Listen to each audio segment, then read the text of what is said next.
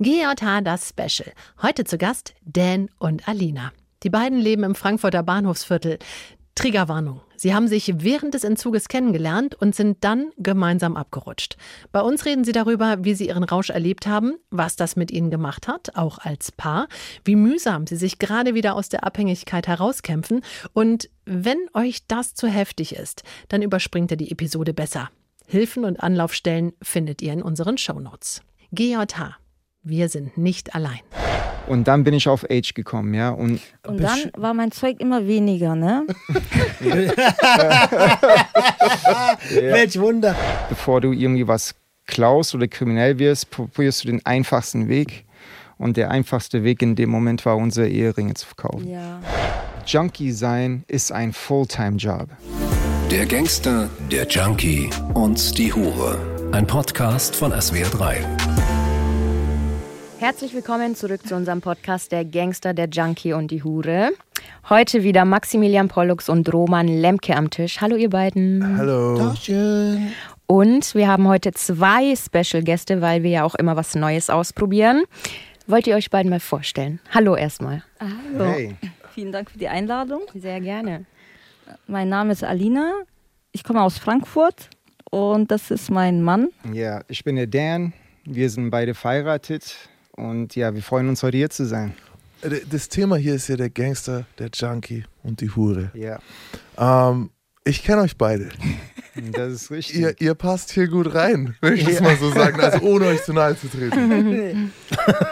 ähm, also ich komme aus Frankfurt, ist ja, ist ja, soll ich ein paar Sachen sagen? Ja, weißt gerne. Also ihr kommt nicht nur aus Frankfurt, ihr, ihr seid äh, mittlerweile ja schon recht bekannt dafür auch, dass ihr aus dem Frankfurter Bahnhofsviertel äh, so ein bisschen kommt jetzt, ne? dass ihr äh, dort Dinge erlebt habt.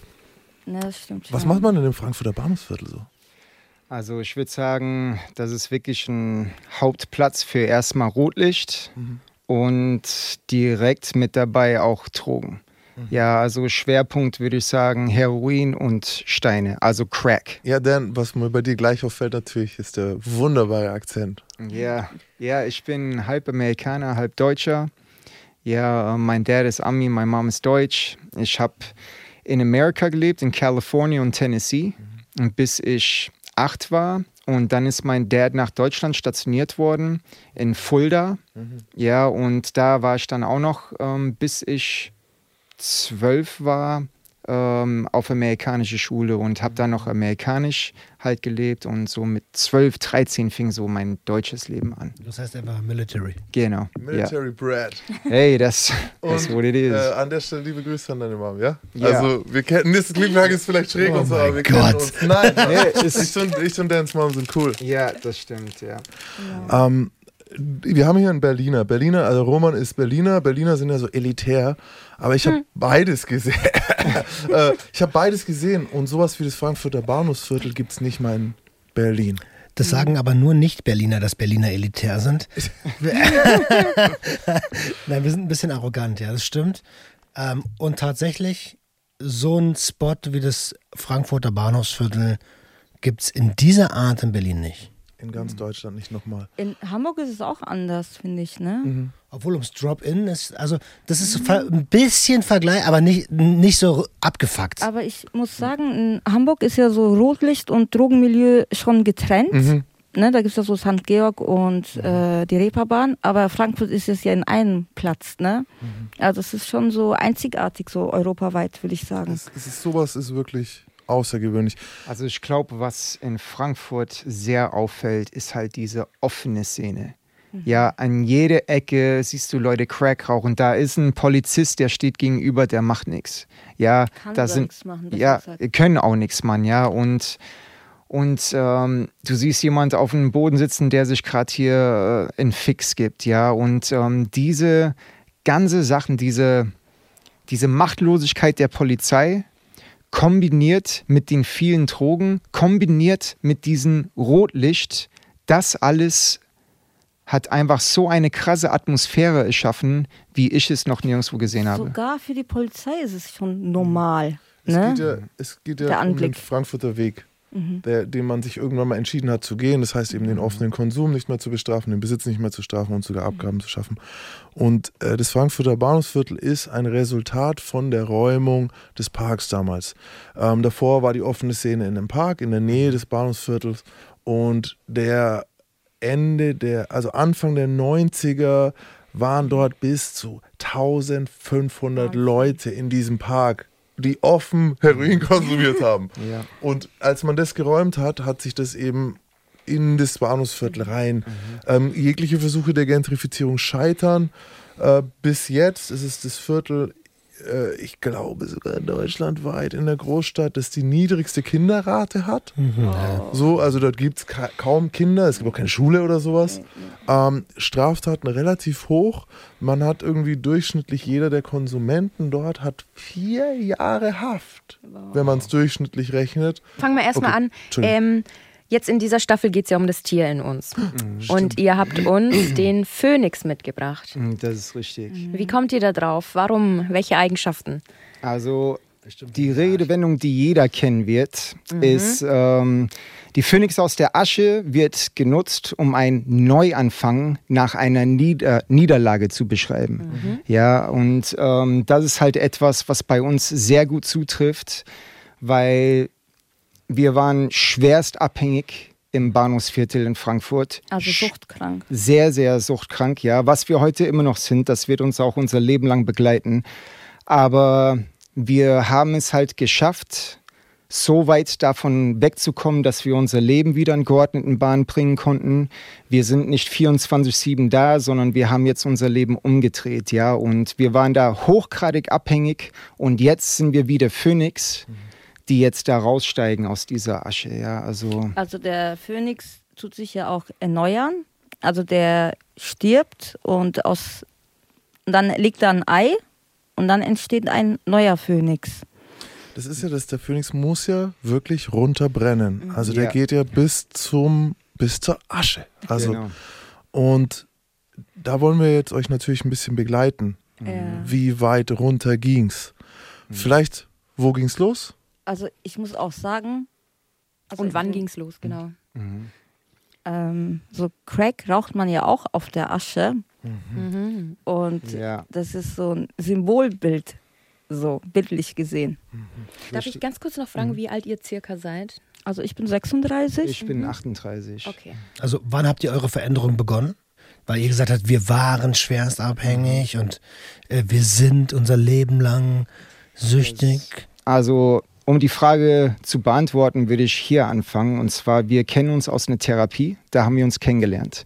Ja, und sie war schon da gewesen und ich kam aus Haft. Und von dort aus waren wir beide wirklich viele, viele Jahre clean. Ja, wir wollten auch beide es wirklich durchziehen. Wir hatten keinen Bock mehr auf diese Scheiße. Also eine Drogentherapie war das? Genau, Okay. richtig, ja. Und ähm, sie hat dann ihr Abschluss nachgeholt. Ich habe einen tollen Job ge gehabt. Sie hat ihre Ausbildung angefangen in Frankfurt und das war, es war einfach eine sehr, sehr gute Zeit, ja.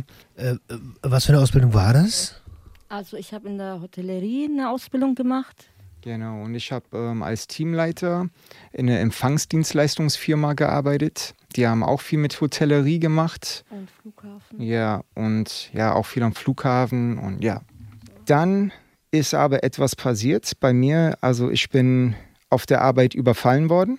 Ja, also so richtig, richtig heftig, ja, mit Knarre am Kopf. Die haben mich gefesselt, die haben mich grün und blau geschlagen, ja. Und dieser Moment, das hat dann irgendwas verändert, die Situation. Normal. Ja, also es war Dramatisch, ja. Es s- ging sehr. auch schleichend, ne? Also das ist ja nicht also Direkt nach dem Überfall, sondern. Genau, es war, ich war also ja es war so mal ein Wochenende, dann war es mal wieder nächsten Monat mal wieder irgendwas. Ja, und Und mit der Zeit wurde es immer heftiger und heftiger, bis der Dan irgendwann gar nicht mehr nach Hause gekommen ist. Ja, ich habe dann, ja, also ich war ja in psychiatrische Behandlung, ja, nach dem Überfall. Und dann nach einiger Zeit habe ich gemerkt, ey, es geht mir einfach scheiße. Und mein Suchtgedächtnis hat gesagt, ey, man, da ist doch was. Denk doch mal an früher. Ja, und so fing das dann an. Wie, wie Alina eben gerade gesagt hat, ja, so es war so ein schleichender Prozess. Du bist ja nicht von heute auf morgen direkt Mhm. wieder voll drin. Und schon So. gar nicht am Bahnhofsviertel. Ja, ne? richtig, ja. Und ähm, es fing dann an mit Nase, dann alle zwei, drei Wochen Nase, dann jede Woche eine Nase. Äh, äh, von welchen Substanzen sprechen wir jetzt? Äh, das war Speed in der, in der Zeit, ja. Aber Genau. ich muss sagen, der Dan ist auch spielsüchtig. Ja, das war, das war halt eine Sache, was dann so kombiniert wurde. Wo ich gezogen habe, bin ich auch ins Spilo gegangen.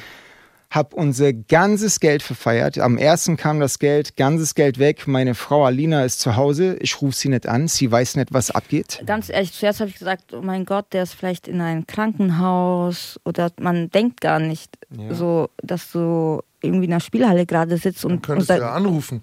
Ja, richtig. Ganz genau. Die Seite hat sie ja gar nicht von mir gekannt. Nee, ja, nee. das ist es Ich halt, hab ja. ihn ja. Ja, es ist Genau, Hardcore, ja. genau. Und Ich habe ihn ja in der Therapie kennengelernt, als er clean war. Ich war ja auch clean und die nächsten kommenden Jahre haben wir auch clean verbracht. ja, Ne? richtig, ja. Ähm, Ich an der Stelle einmal ganz kurz reingrätschen, nur damit ich das gesch geschissen krieg und damit die Hörerschaft auch weiß, wann das war. Wann war das?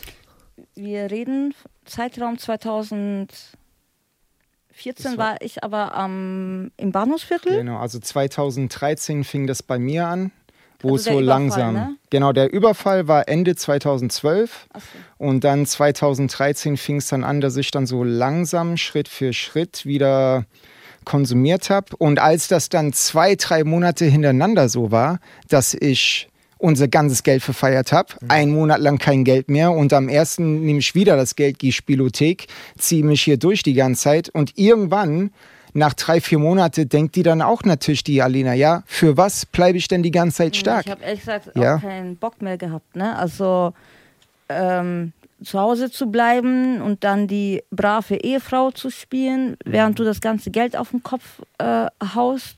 Ich meine, äh, das war ja auch so eine blöde Situation für mich, weil ich bin ja auch irgendwo suchtkrank, ja, und äh, zusehen zu müssen, wie der Partner sich komplett aufgegeben hat und man hat irgendwelche Zügel in der Hand, aber äh, kein Pferd quasi so. Das, Ding ist ja, das, was du gesagt hast, dann mit dem Suchtgedächtnis, dass dir in diesem Moment, wo ähm, an der Stelle, wir, wir haben ja zum Beispiel zusammen für den Hessischen Rundfunk eine Reportage gedreht. Das Ding wird auch äh, Pollux heißen, Pollux im Bahnhofsviertel und es wird, ich meine, darüber haben wir ja auch geredet und da, ich weiß noch diesen Moment, als ich begriffen habe, was da passiert ist.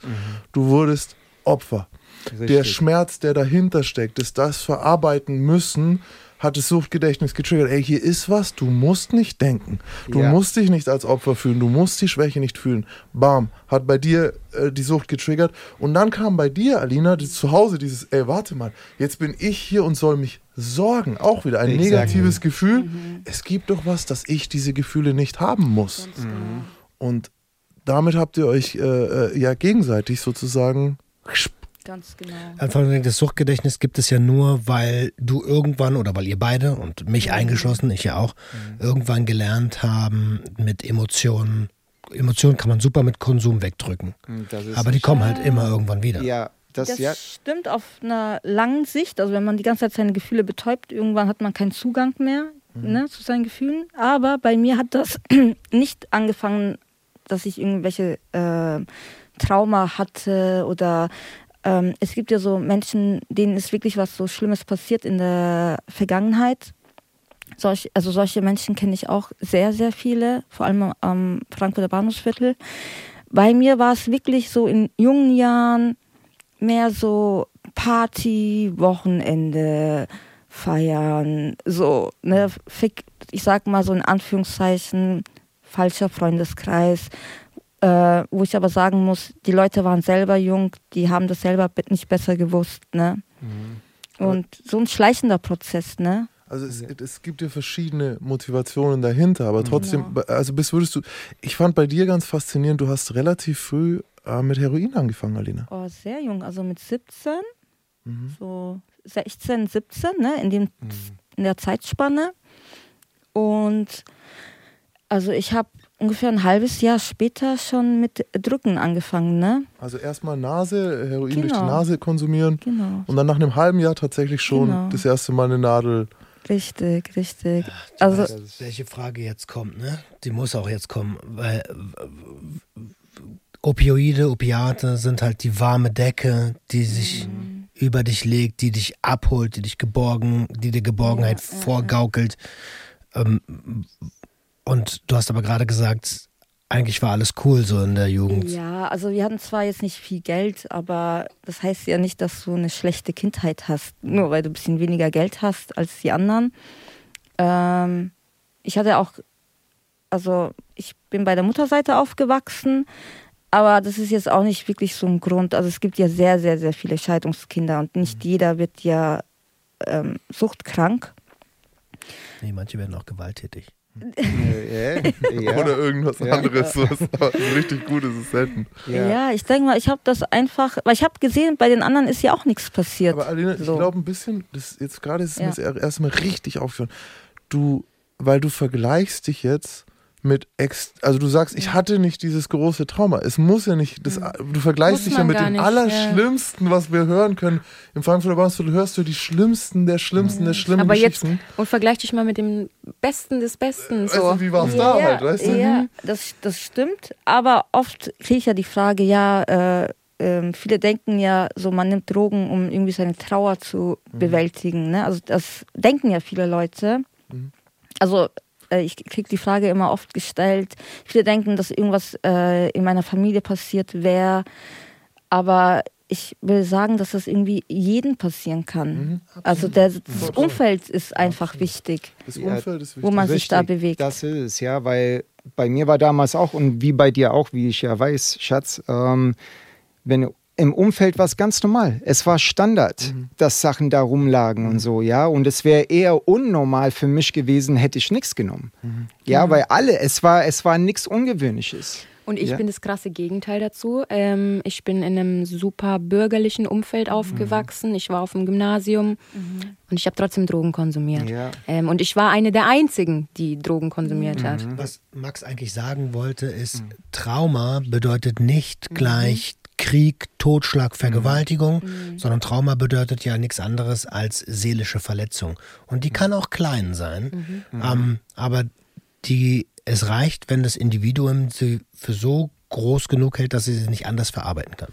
Und es gibt tatsächlich, äh, der zweite Punkt jetzt stimmt auch genauso. Es ist die Verfügbarkeit.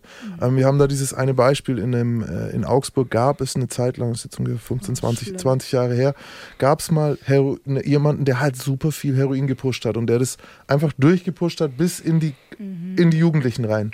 Und dann hatten die einfach eine Generation heroinsüchtiger Jugendlicher. Ja, und es, das ist so, wenn zu meiner Zeit, als ich mit Pep angefangen habe, dann so mit 15 oder mal Ecstasy und so, wenn da einer schon, wenn Heroin oder Crack da gewesen wäre, dann wären die alle auf Crack gekommen. Das Ja, So, also das ist einfach so. Guck mal in die 70er.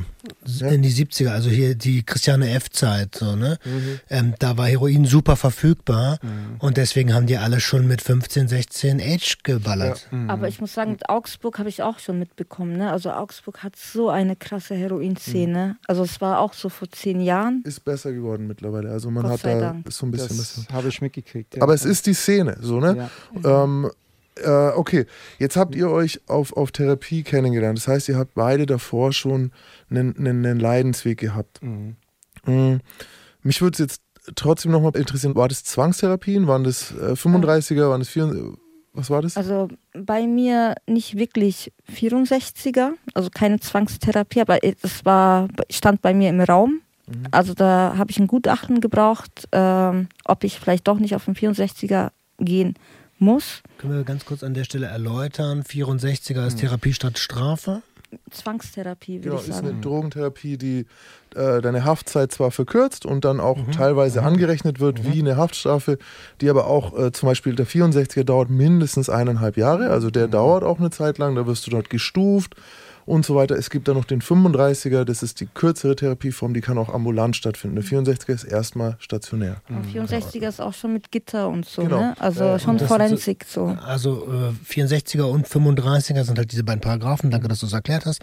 Und oft werden die halt auch gerne in Anspruch genommen, damit du deine Haftzeit einfach verkürzt. Ne? Genau. Auch wenn du gar nicht bereit dafür bist. So. Viele, Das, viele. ja, viele Leute viele machen das machen das. natürlich lieber anstatt, ähm, anstatt Haft. Bei mir war es so, als ich dann inhaftiert wurde, also ich habe 28 Monate gekriegt und ich wollte ja was ändern. Ich war ja auf eine Seite, auf eine Seite war damals Knast das Beste, was mir passieren konnte.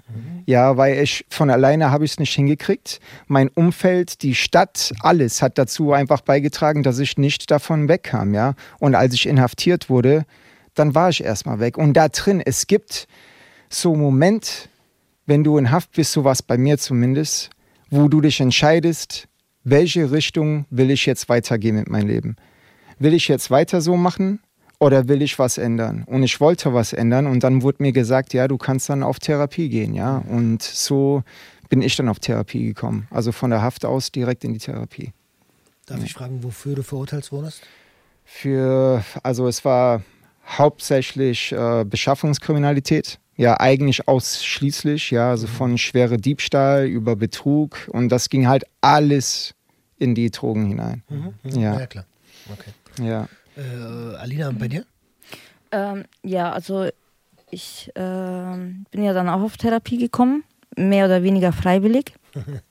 Aber ich hatte schon immensen richterlichen Druck dahinter, ne? weil ich hatte einige offene Verhandlungen noch und ich wusste immer, die Schlinge wird immer enger und enger und ich hatte schon zu dem Zeitpunkt, glaube ich, die dritte Bewährung schon gehabt und ich komme ja aus Bayern, also ich bin dort aufgewachsen und in der Regel die vierte Bewährung in Bayern zu bekommen, das ist schon schwierig. Allein die dritte. Schwierig. Als, als Junge eine zu bekommen ist schon schwer. Also Mädchen Ja. ist schon drei. Ja. Aber bei dir war es ja auch Beschaffungskriminalität. Ja, ausschließlich, Ähm, ausschließlich, ne? Also viel, ja.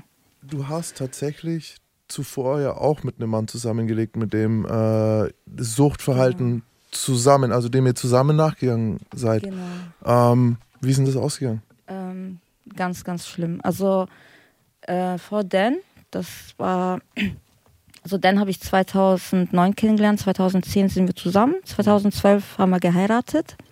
Mit ihm, den habe ich glaube ich 2006 kennengelernt, ähm, 2007 ist er verstorben. Und zwar hatten wir beide eine Heroinüberdosis. Das Ding war, dass er noch Benzos genommen hat, also Beruhigungstabletten. Und er hat noch Alkohol getrunken, zwar jetzt nicht viel, aber im Blut war noch Alkohol drin. Sorry, dass ich Nee, ins Wort falle. Äh, Aber das ist wichtig für den Hörer zu verstehen. Das sind alles dämpfende Substanzen, wirken auf die GABA-Rezeptoren und alleine der Mischkonsum zwischen Heroin und Benzodiazepin ist schon extrem lebensgefährlich. Ich, Und dann noch in der Kombi mit Alkohol. Ich sag mal, Leute, die sich umbringen wollen, nehmen Beruhigungstabletten und Alkohol, ne? Und der hat wirklich so ein, also sehr, sehr, sehr viel genommen. Sehr- Extrem viel. Und auch die äh, Mischkonsum, wie du sagst, ne? Das, äh, das Heroin war auch extrem gut, weil an dem Tag war ich entzügig. Also ich habe gesagt, ein Schuss wird mir, ähm, also wird mir so nicht den Boden unter den Füßen ra- äh, nehmen. Dann habe ich den Druck gemacht, aber ich habe gesehen, also er hat vor mir getroffen, also er hatte gute Venen gehabt. Heißt, dein, dein Partner hat sich vor dir einen Schuss gesetzt. Genau. Und ihr wart beide aber in Zügen, also ihr wart, habt beide gesuchen müssen, Geld auftreiben müssen. Also diesen, dieses, dieses tägliche Jagen Ja, nach dem Stoff, ja, weil man ja, ja, sonst, wenn man zu Hause hätte, dann müsste man nicht suchen. Ganz Hat man aber nicht. Ganz Dann habt genau. ihr das gefunden, dann seid ihr sofort äh, irgendwo hingegangen, wo ihr euch einen Schuss setzen könnt. Genau. Und er hat zuerst, weil er äh, bessere Adern hatte. Genau, genau. Okay. Aber hat- das Ding ist, also er hatte ja schon was genommen an dem Tag. Er war nicht unbedingt entzügig gewesen, aber er hat trotzdem dann mit mir dann noch zusammen konsumiert. So, und das, äh, das Zeug war einfach extrem gut. Das, das, ähm, also ich habe gesehen, dass er schon am Taumeln war. Also ich habe gesehen, ähm, der hat immer so einen bestimmten Gesichtsausdruck gehabt, wenn, wenn er etwas viel erwischt hat. Und das Ding war aber, dass er sehr oft ähm, ja, eine Überdosis hatte. Also es war eigentlich schon normal, dass der umgekippt ist. Also das war jetzt für mich nichts Außergewöhnliches. Und jedes Mal, wenn ich die Polizei gerufen habe oder Rettungswagen, ja, es gab einen riesen Streit. Mhm. Das Material wurde abgenommen. Es ist, es, da, da hängt so ein Rattenschwanz dahinter. Mhm. Und oft habe ich hier ihn ja auch wieder, ähm, also seinen Kreislauf stabilisiert, also aufpäppeln können. Aufpäppeln können. Und ich habe gedacht, okay, ich äh, setze mir einen Schuss, dann habe ich den Entzug äh, weg und dann kümmere ich mich um ihn. Mhm. Und wenn es natürlich nicht gegangen wäre, dann würde ich auch einen Krankenwagen selbstverständlich rufen. Ich hätte ihn niemals dort sterben lassen. Mhm. Niemals. Und dann sind mir die Lichter ausgegangen. Bei dir auch? Bei mir auch. Ich habe ein weißes Licht gesehen. Also ich kann mich daran erinnern, so ein weißes Licht. Die nächste, äh, die nächste Erinnerung, was ich habe, dass ich mich von oben gesehen habe. Ne? Und ich habe Rettungswagen gesehen, ich habe äh, hab mich gesehen, ich habe ihn gesehen, ich habe die Toilette gesehen, ich habe äh, Leute gehört, ich habe gehört, wie so ein Mann äh, gerufen hat, hallo, hallo, ist, ähm, ist alles in Ordnung? Und die nächste Erinnerung, was ich habe, dass ich im Krankenhaus aufgewacht bin. Ich hatte überall Schläuche, ich habe die alle weggemacht. Aber das kam mir so grau vor irgendwie, ne? Also ich kam mir irgendwie sehr, sehr kalt vor. Und dann habe ich in den Gängen nach ihm gesucht, weil ich wusste irgendwo, ja, irgendwo muss er ja, äh, auf irgendeinem Zimmer muss er ja liegen. Mhm. Und dann ähm, schaue ich, ich wollte ihn, also ich wollte sowieso abhauen, ne, vom mhm. Krankenhaus. Und dann ähm, kamen also Pflegekräfte zu mir. Mhm die haben gesagt, ja, äh, einen Moment, wir müssen noch mit Ihnen reden. Der Arzt kommt, äh, also bleiben Sie mal bitte stehen. Und ja, dann kam eine Ärztin und die haben gesagt, dass er es nicht überlebt hat. Und im, ich habe ja später ein Schreiben noch von der Polizei bekommen, weil es war ja ein Todesfall, da waren ja Ermittlungen. Und im Schreiben stand auch drin, ähm, dass ich reanimiert worden bin. Also das war wahrscheinlich eine Nahtod-Erlebnis, mhm. Erfahrung, mhm. je nachdem, ne? Also erstmal vielen Dank, dass du das mit uns teilst. Ähm, das ja. ist nicht selbstverständlich. Ähm, ich will auch nicht, dass sein Tod sinnlos ist. Ne? Also das, ich denke, das hätte er auch nicht gewollt. Ne? Mhm. Ich möchte ganz kurz für die, also jeder hört, wie, wie, wie heftig diese Situation war. Ähm, und mich interessiert an der Stelle, hättet ihr damit gerechnet, weil du hast gesagt, das Heroin war so gut. Gut meint in dem Fall hochpotent, mhm. potenter als mhm. sonst Schore, was du auf der Straße kriegst. Ja. Hättet ihr damit gerechnet, dass das so potent ist? Äh, ich, also ich muss sagen, der Typ hat immer sehr, sehr gutes Zeug gehabt also extrem gut, aber ich hätte nicht gedacht, weil ich habe ja gar keinen Schuss gehabt an dem Tag oder irgendwann in den Morgenstunden. Und es war ja relativ spät, also abends irgendwann. Hätte ich jetzt echt nicht gedacht, dass, äh, weil ich war ja auch hochdosiert, ne? also ich war ja auch einiges gewohnt. Ich hätte nicht gedacht, dass das mich umhaut. Auf Vor allem, wenn du, ja. Oh, ich war schon viel. Also ähm, das kommt auch immer drauf an, aber das Zeug war schon sehr, sehr gut. Ne? Also ähm, das war so mit das Beste. Also ich habe Besseres in Frankfurt nicht gefunden. Ja, wenn ihr halt auch so oft die Erfahrung gemacht habt, dass es dann halt gut gegangen ist, mhm. dann das ist ja so wie mit dem Clown, wenn man nicht erwischt wird, ja dann weiter, weiter, weiter. Genau. Ähm, was es für mich irgendwie so macht, ist so ein bisschen dieses, deswegen finde ich euch beide auch so, ja. halt Dan und Alina beide so wichtig, weil wir haben oft irgendwie junge Leute, das sind hauptsächlich junge Mädels, die sich so an mich wenden, irgendwie so mit diesem Bonnie und Clyde-Ding. Mhm. Weißt du, wir reden jetzt auch mhm. gleich mal über eure gemeinsame Beschaffungskriminalität mhm. von euch beiden, aber mir war das wichtig, jetzt einfach mal kurz Bonnie und Clyde. Das ist nämlich die realistische ja, Version so davon. Er stirbt auf einer Bahnhofstoilette so, genau. oder auf einer, auf einer Toilette. Toilette ja. Und du irrst durchs Krankenhaus und willst ihn mitnehmen, weil ihr müsst jetzt wieder rennen, Ganz wie ihr es genau. gewohnt seid. Und jetzt ist er weg. Ganz genau. Ähm, denn wie geht's denn dir, wenn du hörst, dass ihr letzter Partner vor dir auf diese Art gestorben ist? Ja, natürlich ist das nicht schön. Ne, also es macht schon was mit mir, weil ich da einfach halt immer wieder die Ernsthaftigkeit hinter dieser Sache sehe. Ja, also es ist kein Spaß. Es kann wirklich von einer auf die andere Sekunde vorbei sein. Und sie hat ja gesagt, das war ja nicht das erste Mal, wo es so eine Situation war. Ja, also es war ja oft so, dass er halt irgendwie, wo sie nicht gut ging und Oder so, mir, ja. Oder auch mir, ne? Ja, oder auch dir selber, ja. Und wenn dann aber eines Tages ist es soweit. Ja, und ähm, Wir haben schon mit dem Feuer gespielt, ne? ja, also ich habe eben gerade, habe ich, wo du das nochmal erzählt hast, ja, habe ich gedacht, ey, um ein Haar hätte ich dich nie kennengelernt. Das ja, stimmt. wenn du nämlich da, ja, das Oh, ist. Voll die Gänsehaut. ja, das ist heftig. Das ist mir eben gerade so, ähm, Ja, wenn uns da niemand gefunden hätte, ja, wäre ich. dann wäre ich auf Therapie gegangen und dann Und du wärst mit draufgegangen. Das richtig, Du ja. wärst an dem Tag und du wärst einfach eine weitere Zahl in diesem, Genau. äh, in diesen, in dieser Statistik. Genau. Aber ich muss sagen, Bayern hat mehr Drogentote als Holland, Niederlande. Wir brauchen- Bayern hat mehr Drogentote als jedes andere Ja. Ähm, Bundesland. als Erklärung ähm, für alle, die sagen, ja, man muss härtere Gesetze, man muss das, man treibt die Leute in die Wohnungen. Was passiert? Die Leute, die in den Wohnungen konsumieren, werden nicht gefunden. Die sterben allein. Und das Schlimme ist ja, wenn dann nicht die Frau, die den liebt, daneben ist, sondern einfach nur jemand, mit dem man unbedingt zusammen äh, Zeug will.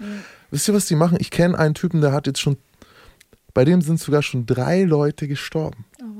Wisst ihr, das ist, das ist, also da, da, ich rede da eigentlich gar nicht mehr von jemandem, der Pech hat, sondern weil immer das Zeug ja übrig bleibt bei ihm auch, weißt du?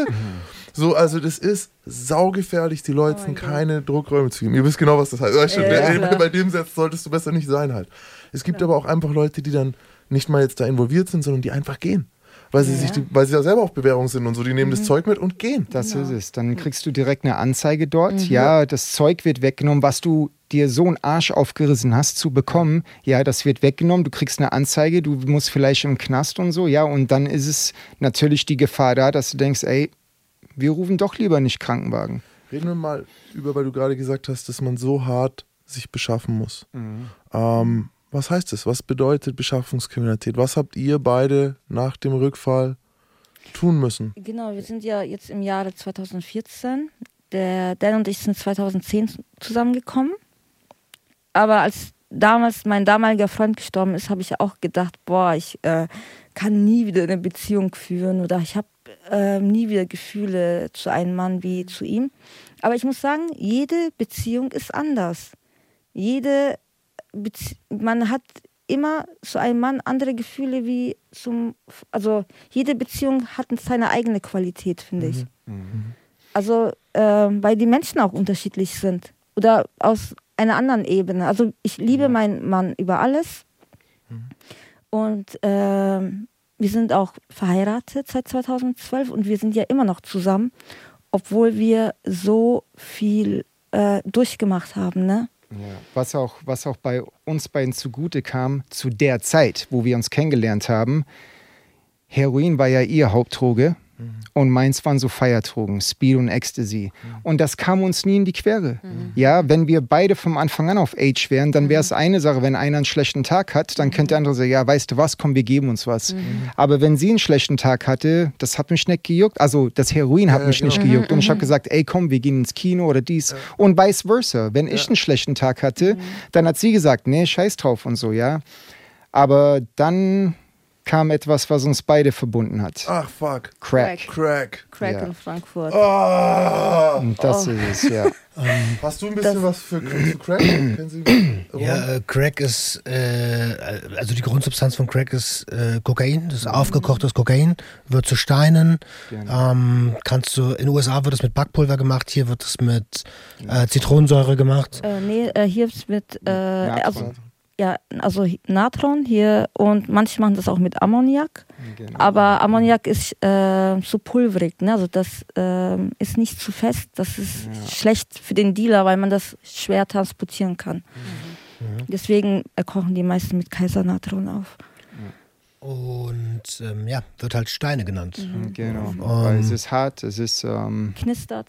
ja, es Die macht Rocks. auch, weil wegen den Crack in Amerika, wenn, also, hat's, wird's Crack, ja, weil wenn du es haut, dann geht so, so, das ist so ein, ja. Vielleicht könnt ihr mal ganz kurz beschreiben, ich hoffe, es triggert euch nicht, ähm, äh, wie fühlt sich der Crackrausch an? Der ist ja sehr intensiv, sehr schnell, geht auch relativ schnell wieder vorbei. Der ist sehr, also Der ist krass. Ja, der ist sehr, sehr krass. Also man kann das zuerst, wo ich Koks das erste Mal gezogen habe und so, oder mehrmals in meinem Leben oft, hätte ich nie gedacht, dass man das Koks auch so flashen kann. Also, Ja, dass man es noch toppen kann. ja, weil als ich es dann, wenn du Steine rauchst, bei mir ist es dann so, also ich rauche es, ich inhaliere es, ich ziehe direkt danach eine Zigarette, weil es gibt nichts, was so schnell in den Blut reinführt wie Nikotin. Und ne, wenn du dann eine Kippe näher ziehst, ja, dann geht das Crack noch schneller in dein System. Und dann habe ich es inhaliert, dann warte ich so 10, 15 Sekunden und dann, wenn ich das so rauslasse, dann ist das wie, in Amerika sagt man Enterprise, also wie Star Trek Enterprise, weil du, es geht dann so und das ist wie, als wenn du weggebeamt wirst. Und dieses Gefühl, das ist einfach so extrem heftig, ja, aber es hält nicht lang an. Und die Gier, Das ist krass. das ist das. Es gibt keine Droge in meinem Leben, was so gierig und so viel Böses aus dir rausholt wie, wie die Sucht auf Steine. Gierig heißt auf mehr Crack. Ja, du musst. Also es hält wirklich nicht lang der Turn, Schätz fünf mal. Minuten, zehn Minuten maximal. Zehn, zehn ungefähr. Ja, Zehn aber- Minuten ungefähr. Und danach, du hast so Lust, du musst weitermachen. Es gibt da keinen Stopp. Ja, auf Age kannst du, könntest du halt aufhören, wenn du genug hast oder wenn du gekifft hast, dann könntest du auch. Aber auf Steine musst du, du musst weitermachen. Krass. Ein Kumpel von mir, der liebe Adriano vom, äh, mit dem habe ich auch einen Podcast, der Gangster, äh, Der Gangster, Der Gangster, Junkie der und der Junkie. Hure. Der Adriano. Gute, bester Podcast. ähm, Junkies aus dem Web, äh, der hat ein Jahr lang in einer ein Quadratmeter Abstellkammer verbracht und da drin Crack geraucht. Der ist da nicht, ist- der ist da Alleine? nicht alleine. Das war die beste Zeit man. Der seines ist, Lebens. der, der, ist da nicht, der ist da nicht rausgegangen, der ist da drin paranoid geworden. Glaub, Ja, weiß, hat mhm. Kameras gesucht, er hat, die, er hat jede Ecke mit dem Messer aufgemacht und geguckt, ob da Kabel sind. Ja. Ja. Weißt du auch warum? Weil er nämlich alleine konsumiert hat, ne? Da werden die Leute paranoid, weil normalerweise brauchst du irgendwie eine Ablenkung oder so ein Spiegel. Also ein Mensch ist ja irgendwie so ein Spiegel und das tut dem Verstand ja auch gut, wenn du ähm, ja einen Menschen hast, mit dem du konsumieren kannst. Und als der Dan in den Knast gekommen ist, habe ich noch weiter alleine konsumiert und da bin ich auch paranoid geworden. Und ich habe bis heute noch, also wenn ich einen Rückfall habe, diese, ähm, diesen Verfolgungswahn. Ich habe von dir ein Video gesehen, wo du, äh, ja, schwitzen die wo du, Hände, ne? wo du, wo du, wo Oh man, wo du, wo man, wo du dich selber, das hast du selber gefilmt, Ja, ne? ja, genau. Wo du selber filmst, wie du äh, Crack rauchst Genau. und man sieht, wie du von Fenster. Alina zu What the fuck is this? So, weißt du, wechselst in einer Sekunde. Zack, und direkt läufst du, du, geht auch und du läufst direkt zum Fenster und Ja. guckst raus und läufst in die andere Richtung und guckst in der Gegend rum. Schlimm. Und schlimm. wenn du das selber so siehst, was macht Krank, es? das ist krank. Das ist, ähm, wie gesagt, das, der Rausch ist ja nicht mal, also der war früher angenehm, ne? Also früher hat es ja noch Spaß gemacht, früher war ja dieses Euphorische und mittlerweile äh, ist es ja mehr so angsteinflößend und bedrohlich. Oh mein Gott, mir passiert ja Stress, also unglaublich, da wird irgendwas ausgeschüttet im Körper, aber so diese, äh, diese Angstgefühle, ne? Und das Angenehme ist gar nicht mehr da. Nee, nee. Aber rennst du noch dem Angenehmen hinterher oder ist es tatsächlich nur noch in Anführungszeichen blinde Sucht in dem Moment? Oder weißt du, was ich meine? Weil du Sucht. weißt ja, du weißt, es passiert ist. Es tut dir nicht gut. Nee, ich nehme es trotzdem. Ja. Ich nehme es trotzdem. Das ne? ist das, das Und- ist so, sch- ja. Und Das ist ähm, also selten, dass ich mal, äh, also wenn ich mal einen Rückfall haben sollte, selten, dass es mal nicht passiert, ne? Was mich an der Stelle Sehr interessiert, selten. Krass. Ja. ihr habt beide gesagt, wir haben ab und zu Rückfälle. Mhm. In welchen Situationen? Also letzter Rückfall von mir war morgen vor einem Monat. gar Also so exakt, ja, ist nicht so lange her, ja. Und ähm, da war ich einfach mh, sehr naiv gewesen. Ich wollte für meinen Kanal ähm, die Rotlichtviertel von äh, Frankfurt aufnehmen. Und als ich dann da halt durchgelaufen bin und so, zuerst habe ich die Aufnahmen gemacht und dann wollte ich gehen und dann, ja, in dem Moment hat jemand äh, Stein geraucht. Das Rauch kam in mein Gesicht und das war's dann. Du Das solltest war, da nicht alleine drehen. ich weiß, das war, das war da sehr, rein. sehr, sehr blöd. Ey, wir haben damals bei Ja. dem Dreh, haben wir uns auch gedacht, weil können wir euch dem aussetzen? Mhm. Und weißt du, ich rede auch mit der Lina da so drüber, und, aber es ist ja dieses, wenn wir zusammen sind, ist was anderes. weil dann kannst du, weil das, warum du überhaupt dort noch hingehst und warum das wertvoll ist, du kannst natürlich Dinge erklären, die andere Leute, wenn jetzt da irgend so ein YouTuber sich einfach reinstellt, "Hey, eine Nacht im Frankfurter Bahnhofsviertel über Nacht und dann, so, aber das ist ja nicht das, was du machst, das ist ja nicht Ja. das, was ihr macht, das ist ja nicht das, was ihr zeigt.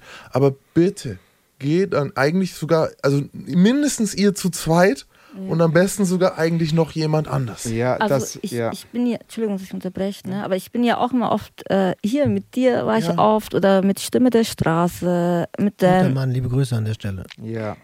also äh, wegen ihm habe ich auch meinen Kanal aufgemacht, ne? also der hat mich da ermutigt, Alinas Addiction aufzumachen auf YouTube. Also da ist auch nie was passiert, ne? Oder mit äh, Maximilian, wenn ich mit dir da war, man hat einen ganz, ganz anderen Mindset, man ist fokussiert, man ähm, ja, man hat auch andere Gespräche. Das ist nicht so drogenfokussiert oder drogenorientiert. Ne?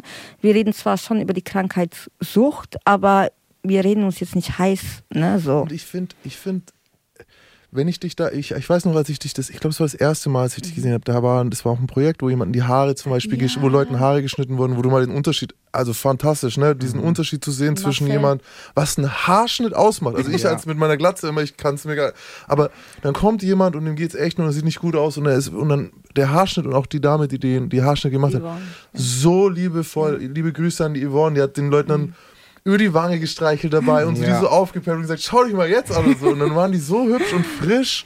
Und als ich dich da gesehen habe, da hat der sogar einer vor uns, hat Genau, Crack geraucht. genau, genau. Und ich habe dich beobachtet, weil ich mir gedacht habe, oh, ich riech's, dann riechst du es auch.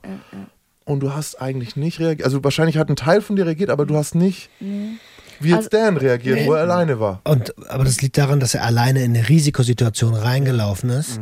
Und deswegen bin ich total bei Maximilian. Decker macht das nicht alleine. Nee, Aber ich muss aber auch sagen, Dan ist ein visueller Mensch. Also er muss es sehen und äh, bekommt Lust.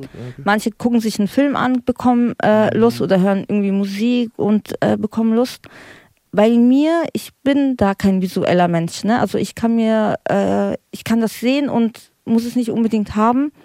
Bei mir ist es eher ähm, irgendwie emotionales. Ne? Weißt du, was ist für ein, was für Gefühle oder was für emotionale Situationen sind? Ähm, Stress. Okay. Also bei mir war es irgendwie Stress, irgendwie äh, oder Leere vielleicht, Langeweile, ähm, solche Emotionen. Ne? Also äh, jeder Mensch ist auch anders. Ne? Also ähm, natürlich, wenn ich den ganzen Tag dort bin mit Drogenabhängigen, ja, und ähm, natürlich bin ich dann auch rückfallgefährdet. Ne? Also ich würde das jetzt nicht irgendwie auf die leichte Schulter nehmen, aber wie du sagst, der Umfeld ist so wichtig, ne? Vor allem mit wem man dort ist. Was ist es bei dir, Roman? Auch bei mir ist es Emotionen.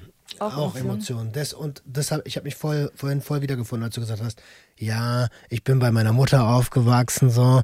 Da dachte ich sofort, alles klar. Ähm, von wegen supergeile Kindheit, so. Ähm, ohne es böse zu meinen, ne? Aber bei mir war es genauso. Ich bin meine Mutter alleinerziehend, ich bin äh, quasi ein Urlaubsunfall. Und ich habe immer dieses mh, diesen Struggle, nicht genug zu sein, Liebe hinterher zu rennen, ähm, mich selbst zu lieben, Schwierigkeiten, mich selbst zu lieben.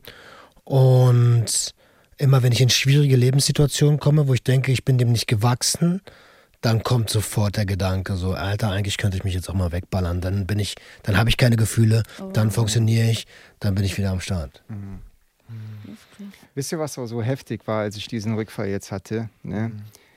Ich habe es geraucht und sofort, sofort, unmittelbar, es war nicht das Schöne, sofort, es knüpft genau daran an, an dieses. Scheiße, wie es halt vorher war, Ja. diese Paranoia, dieses schlechte Gefühl, diese Verfolgungswahn. Ja, richtig, Herz ist voll am Pumpen, ja, du, und und das ist so krank, ne? Ich weiß doch vorher, dass es so kommt. Ich weiß es. Und trotzdem hat Crack, also das ist, Crack ist echt ist wirklich ein ganz, ganz krasser Vielleicht Droge. für die Hörerschaft an der Stelle nochmal, ähm, Dan meinte gerade, Crack ist krasser als nasaler Konsum. Und das ist auch so, nasaler Konsum ist im Vergleich zu Crack so ein bisschen, als würdest du im Kindergartenspiel, äh, im Kindergarten Sandkasten spielen.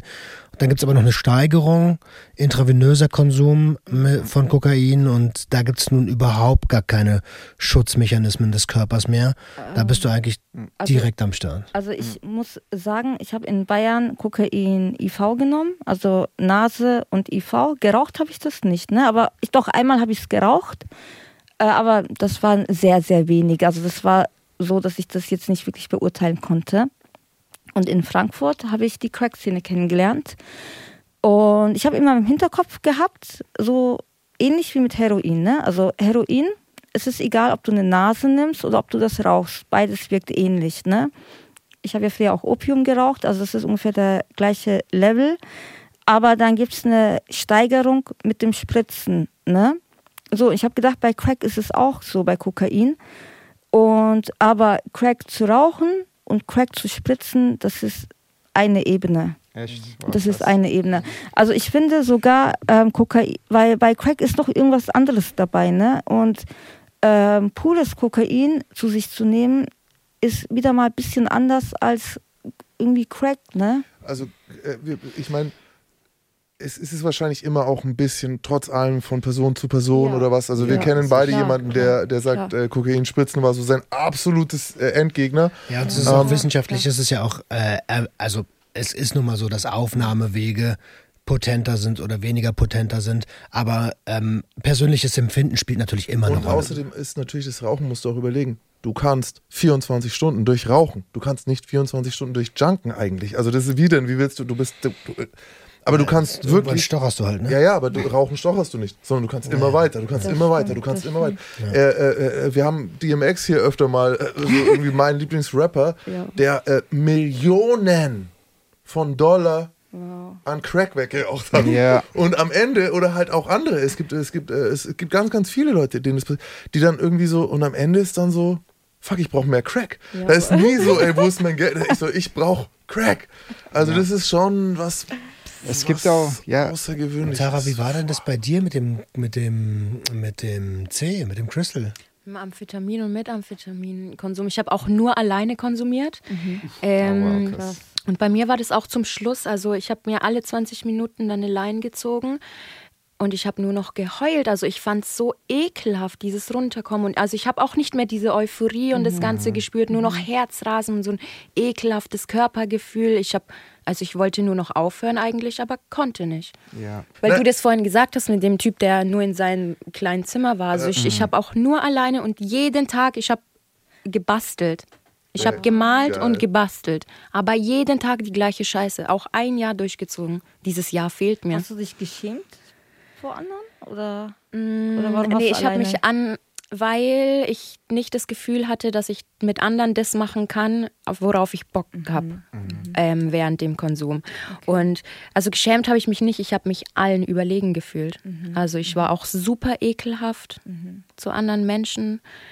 Das ist schon geil. Ich bin allen überlegen. Seht, wie ich bastle. Etwas, was Ja, ich morgen nicht richtig. mehr brauche. Halt. Aber wenn ich erstmal hier. Aber äh, das kenne ich auch mit dem Häng Ich bin hängen geblieben auch schon auf allem vom Mal. Deswegen, Dan, deine Verknüpfung ist wohl, also das ist auch wieder subjektiv, aber für mich und mit dem, mit den 20 Jahren oder 25, fast drei, fünf, was scheiße, Mann, jetzt sind es bald. Es sind auf jeden Fall locker 25 Jahre Drogenerfahrung irgendwie. Die Verknüpfung zwischen Amphetamin und Spielsucht ist wohl die, die am, also es ist alles Mist, aber das zerstört auch dein ganzes Umfeld mit. Das, das, damit legst du alles flach. Das ist richtig. Ähm, kannst du abschätzen, das ist eine, äh, ähm, äh, kannst du abschätzen, wie viel Geld du, du äh, in das Spiel weggeblasen hast in deinem Leben? Boah. Die Sache ist, ich war zu der Zeit, wo ich hochgradig äh, süchtig war, so spielosüchtig, war ich sehr kriminell gewesen. Und die Sache war, ich war vier, fünf Tage wach, habe einen Tag gepennt, dann wieder sechs Tage wach, zwei Tage gechillt, fünf Tage wach und das über Jahre. Und wenn ich mein Geld gemacht habe, dann nur kriminell. Und die Sache ist, wenn meine Freunde oder Umfeld arbeiten geht abends oder halt schlafen, weil sie morgen arbeiten gehen, wo gehe ich hin? Spilo. Das hatte zu der Zeit 24 Stunden auf. Ja, einfach zu Hause Däumchen drehen, das war jetzt auch nichts, ja. Deswegen, ich habe also ich will jetzt nicht über- oder, oder untertreiben, aber ich war bestimmt 100 bis 200.000 Euro rein. Fuck. Ja. Aber das sind wir dann eigentlich Das ist aber auch normal. bei der Frage von alles. vorhin. Ne? Einfach alles, was man. Alle, ja. Wie, wie habt ihr euch das angeschafft? Ah, genau. Ja, also es fing äh, dann an, erstmal, wie gesagt, dass wir beide auf Heroin gekommen sind wieder. Also und dann kam mir das Crack. Ja, und am Also, Anfang. ähm, ich bin zuerst auf Heroin gekommen, dann hat der Dan das, also ich habe es immer daheim gehabt, der Dan hat das gesehen. Ich habe immer gedacht, okay, das interessiert ihn nicht, bis du das irgendwann selber mal hin und Ja. wieder genommen hast. Irgendwann bin ich dahinter gekommen. Fuck, wir, ey, wir könnten halt Tage, Wochen mit euch Ja. reden, den Ja. ganzen. Weil das ist jetzt, ich, mich interessiert so dieser Moment auch so, du so, ah, der Scheiß, das ist nicht meins. Wenn es jetzt Pep wäre, wäre es weg halt. Weißt du, ich meine so, aber der Scheiß, der interessiert. Und dann irgendwann so, nee, Ja, es, mach mal eine Und dann erstmal auch so, ich merke gar nichts. Und dann so nach drei, vier, fünf Minuten, ah ja, wohl, jetzt wusste ich. Ja. Jetzt- Ja, es, ähm, es war so, so ähnlich, wie du es eben gesagt hast. Ja, also anfangs hat es mich ja nicht gejuckt, aber es war immer da. nicht gejuckt ist Ja, gut. okay, ja. Dann wurde es sehr Ja, weil juckig. irgendwann, oh Und Gott. irgendwann kam einfach der Zeitpunkt, wo ich gemerkt habe, ey, Alter, das, das macht Age. Ja, also so, wo ich richtig, richtig gemerkt habe, was es ist. Nicht nur so von ein, zwei Mal ziehen, sondern wo ich wirklich gemerkt habe, wow, das kann das Zeug machen. Und dann bin ich auf Age gekommen, ja. Und Und dann war mein Zeug immer weniger, ne? Welch Wunder. Aber beschreib doch mal für die Zuhörenden, was macht Age mit dir? Also es hat eine sedierende Wirkung. Es holt dich runter und gleichzeitig euphorisch. Alle Probleme, die du hast, sind in dem Moment weg. Ja, du kannst in einem Müllsack liegen, ja, mit Müll um dich herum und es Fühlst geht dir trotzdem gut. Und das juckt Ja, dich nicht. ja, ja, es ist. Das ist wie eine Wolke. Das ist wie, Ja. eine, wie eine rosa Wolke. Und dazu kommt Ja, dann noch, echt. was mir besonders immer gut gefallen hat, ja, also mir persönlich, äh, du bekommst dadurch so, ich kann es am besten erklären, wie Tagträume. Ja. Und manchmal, weißt du, du liegst, oder ich habe zu ihr gesagt, ich hole eine Packung Kippen oben in der Oh, Wohnung. so krass ja, ich so, warte hier unten, ich komme gleich und ich gehe in die Wohnung. Auf einmal werde ich nur noch wach durch so, äh, Schatz, Schatz! Und ich werde wach. Und ich so, hä? Und in meinem Kopf ich stand da, ja, und in meinem Kopf stand ich vor einer Rolltreppe und habe gewartet, bis ich dran bin. An die Roll Aber ich stand wirklich zehn Minuten da, habe so nach vorne und hinten gewippt, meine Hände so hinter mir, wie als wenn ich warten würde, ja. Und diese Sachen, das hat mir einfach, Und ich sehe ihn da, ne? Ich sage, was machst du da? Weil ich habe so lange auf ihn gewartet. ja, Ne? es, es sind halt viele Sachen, die aufeinandertreffen bei Age, ja. Aber was, oh, also nochmal, du hast gesagt, du kommst von den Partydrogen, du kommst von dem, was yay macht. Von der Und auf einmal hat sie kein Age mehr. Was war los? Ich glaube, es fing äh, durch diesen Überfall, das hat so vieles. Ja, weil vorher wollte ich immer Spaß und nach vorwärts und dann aber war es dann so, dass ich eher abschalten wollte, vergessen wollte. Das gab es bei mir früher nicht. Ja, aber ab da, das hat halt was geändert. Ne? Und ich habe dann gemerkt, ich kann abschalten, unsere Probleme sind weg, es gibt mir gut und Auch zwischen uns, da war es dann wieder okay. Ja. Also die Probleme schienen jetzt nicht so schlimm. Und wir haben auch so nur für den Tag gelebt. Ne? Also wir haben nur für diese 24 Stunden ja gelebt. richtig. Und ein bisschen haben wir uns noch für den nächsten Tag übrig gelassen.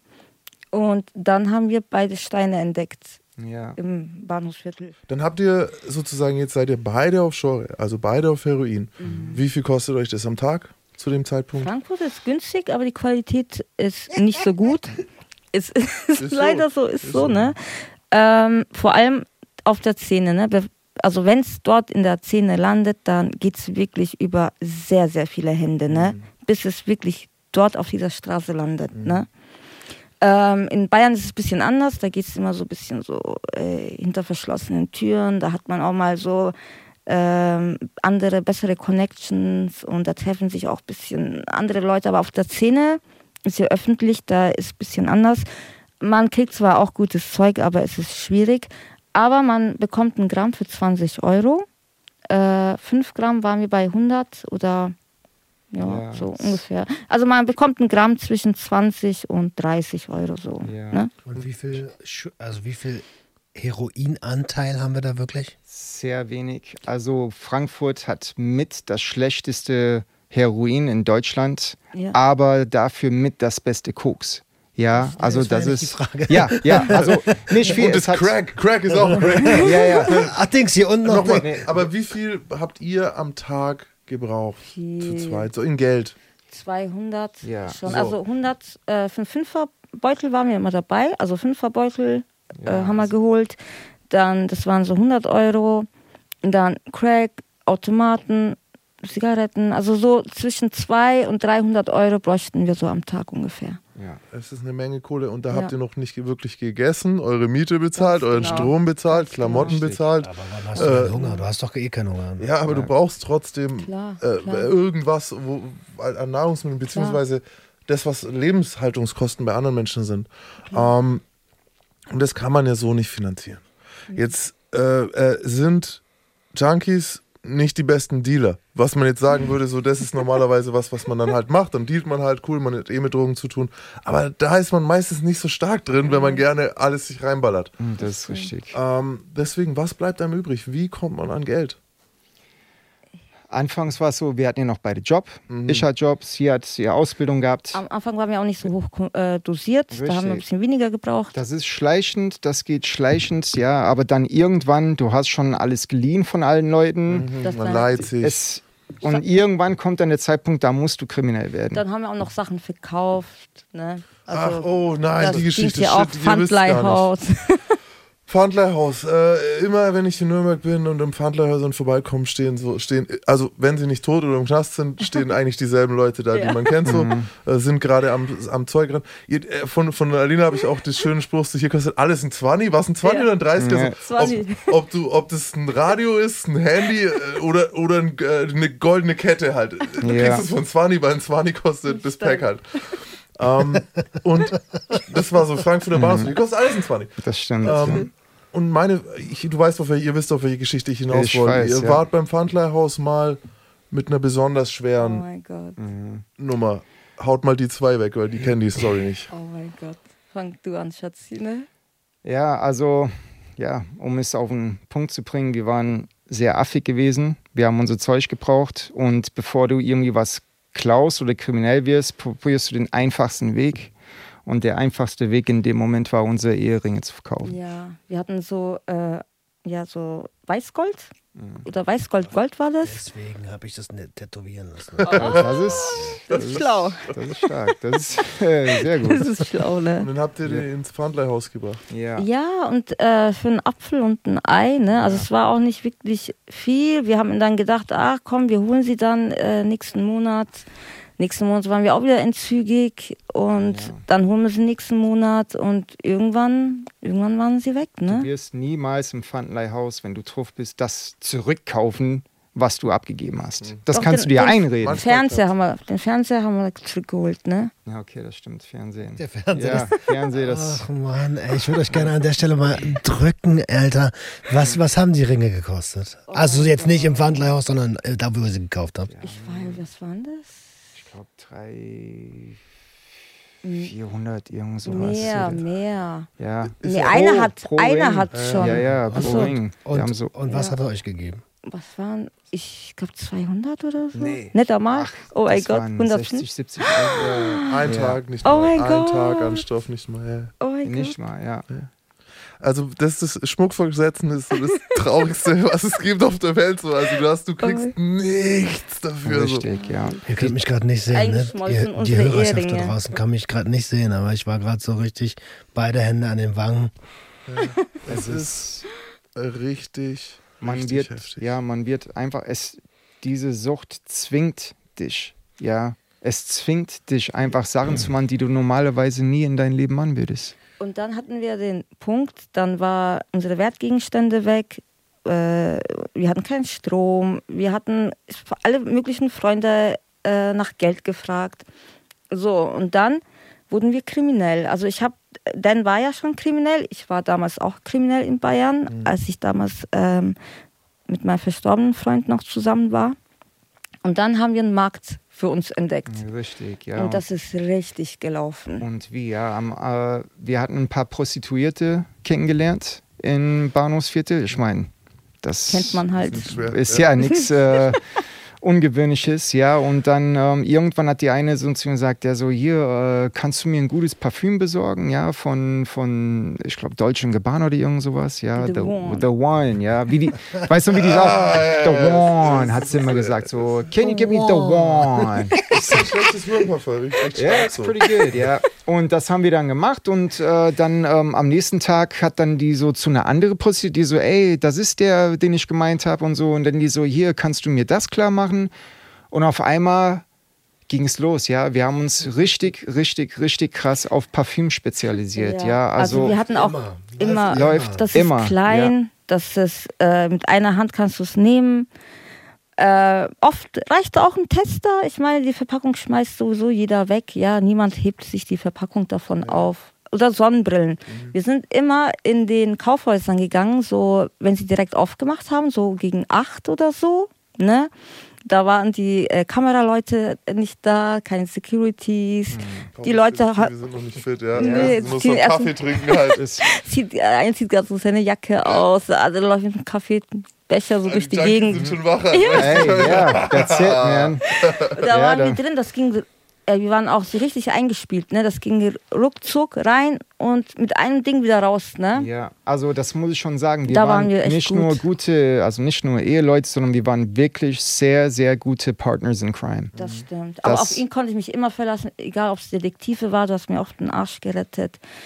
Äh, ich, ich, wir hatten auch diese Intuition, ja, also es, es lief, aber irgendwann, auch wenn es nur einmal im Monat ist, erwischen sie einen. Nur einmal im Monat ist gut. Aber, ich Aber ist Aber ja. wenn du Statistik. 20 Mal am Tag klaust und Genau. nur einmal im Monat erwischt wirst, aber Ja. trotzdem, ist es am Trotzdem. Ende des Jahres sind es zwölf Anzeigen, Ja. die zur Verhandlung gehen, davon mindestens 10, 8 oder 6 oder was und dann Wie viel ML habt ihr da? Also waren es immer 100er?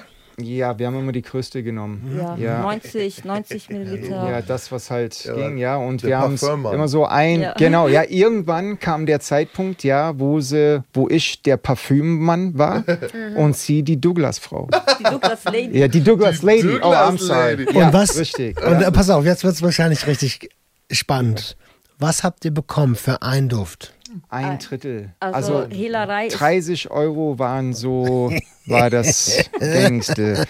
Ja, aber wenn du, wenn du fünf Ware, Stück, ne? wenn du fünf Stück halt hast, ja, was auch schnell, es kann sein, dass du innerhalb von fünf Minuten schon deinen Tag Boah, hast, ja, einmal- und Einmal ist mir so eine Scheiße passiert, ne? Ich hatte so zwölf Parfüms, ne, ungefähr.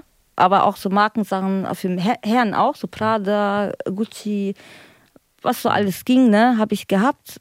Und ich wollte mich mit äh, jemandem treffen. Und der hat mich versetzt. Und ich war drei Tage wach, dann bin ich zum Rossmann gegangen und ich habe gedacht, oh mein Gott, ich bin so müde. Ich war sowieso am Steine rauchen. Dann habe ich mir eine äh, Dose Red Bull geklaut und bin raus, ne? Mit meinem Diebesgut, mit den Parfüms. Und dann haben sie mich erwischt. Ich dachte mir so, oh mein Gott. Ne, ich habe gedacht, die lassen mich jetzt wieder gehen wegen einer äh, Dose Red Bull. Und der Typ meint so, ey, ich kenne dich, du kommst immer hier rein, äh, du klaust und so. Jetzt habe ich die Schnauze voll. Ich habe dir letztens schon gesagt, komm nicht hierher und so, ne. Dann haben die mich mitgenommen. Und der hat wirklich die Polizei gerufen, ne? Und wie, mit welcher Selbstverständlichkeit Na, sagst, sowas. das ist so geil. So, ey, weißt du, was ich alles im Rucksack packe? Und wegen diesem scheiß Red Bull willst du mich jetzt anzeigen oder was? ja, das ist, ja, Oh mein Gott, und die äh, Polizisten kamen und die, die haben so, was ist, äh, dann haben sie geguckt, ne, dies und das. Ich habe gemeint so, nein, das gehört meinem Mann und so, ne. Ja, aber die wussten sofort, was los ist. Das ist und ein dann haben sie Tag. mir die, boah, dann haben sie mir alles abgenommen. Oh, ich bin durchgedreht, ne. das ist ein ganzer Tag, Arbeit, ja. Aber dann bin ich nochmal hin und habe, glaube ich, nochmal acht Flaschen geklaut. Oh, das ist übel, ey. Mhm. ähm, Ching, und das ist tatsächlich Arbeit.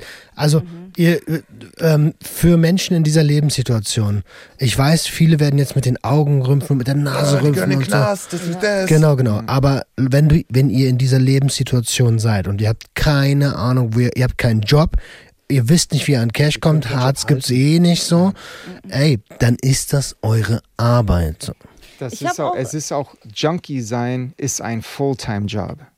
Und das Ja. ist wichtig zu verstehen, weil dadurch kommst du auch nicht weg. Weil wann Ja. willst du das denn machen? Wann willst du, wann willst du denn die Kraft haben, Ja. deinen Strom wieder anstellen zu lassen, wenn du Es- diese ganze Scheiße hast? Mann, ich, ich schaff's noch nicht mal, den Telefonhörer in die Hand Ich, zu nehmen. ich würde, Ja, ey, das. man fragt sich ja, warum das Frankfurter Bahnhofsviertel einen nicht loslässt. Warum man, warum dieses, dieses wie so ein Moloch, so wie so ein, so, wie heißt es, ein Strudel irgendwie. Sog, Ja. Sog, ja. Sogwirkung. Das hat eine unglaubliche Sogwirkung. Und, Ne? und die Leute gegenseitig sich doch eigentlich schaden. Aber ich habe mich eine Zeit lang sehr wohl gefühlt im Bahnhofsviertel, weil wir waren schon ein bisschen abgecrackt, ne? Also wir waren zwar noch nicht so vercrackt, also für die Läden, so auf die Schnelle ging schon irgendwas, ne?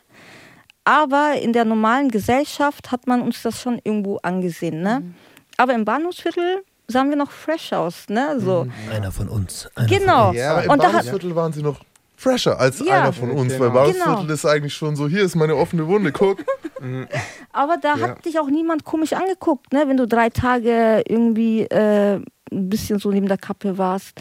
Da äh, hat niemand hat dich irgendwie verurteilt oder irgendwie. Man war nicht auffällig dort, ne?